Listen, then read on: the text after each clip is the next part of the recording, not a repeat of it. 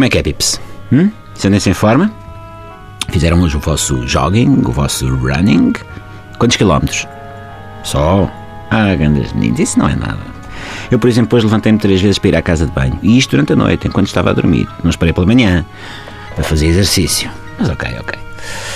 Tudo bem, eu dou-vos o desconto, porque eu sei que este mundo é cansativo. Há tanta coisa e tanta gente que nos cansa só de nos cruzarmos com elas. A política, os políticos, a economia e os economistas, as administrações e os administrativos, o automobilista que ultrapassa pela esquerda, o tipo que passa na frente da fila da caixa do supermercado a fingir que não se dá conta do que está a fazer, a cozinha vegan, eu sei lá, esse tipo de coisas todas. Há quem defenda que a melhor maneira de não nos deixarmos cansar pelo mundo é não darmos importância a estas coisas, deixar andar. Deixar andar é uma coisa muito portuguesa. Só que um homem não é de ferro e há quem não consiga deixar andar. E por isso cansa-se por estar sempre a fazer reparos. Uma dessas pessoas, que por acaso tem um talento maior que estas estrelas agora descobertas como uma massa sem vezes superior à do Sol, maior até que a dívida pública, e que é também um grande amigo, é o José Pedro Gomes. O Zé Pedro não vai em conversas da treta.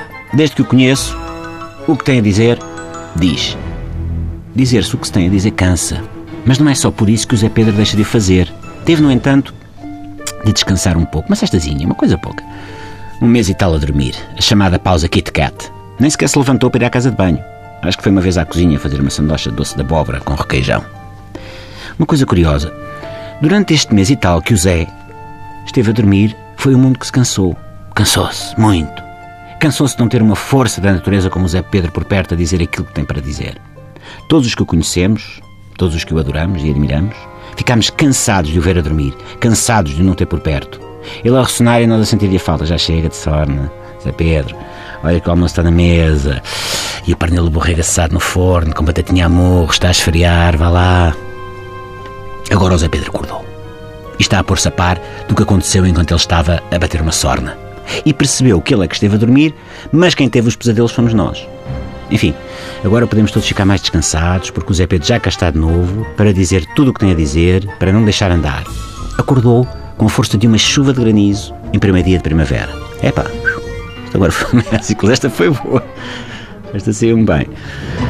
Bom, isto por cá continua uma canseira, mas com ele por cá é tudo muito melhor. Acautele-se, pois a malta que se põe a falar ao telemóvel em altos berros nos espaços públicos. Tremam! Oh, restaurantes que têm a música ambiente tão alta que uma pessoa parece que está numa discoteca. Arrependam-se! Condutores de domingo que fazem o pisca para a esquerda e viram para a direita. O José Pedro Gomes está de volta.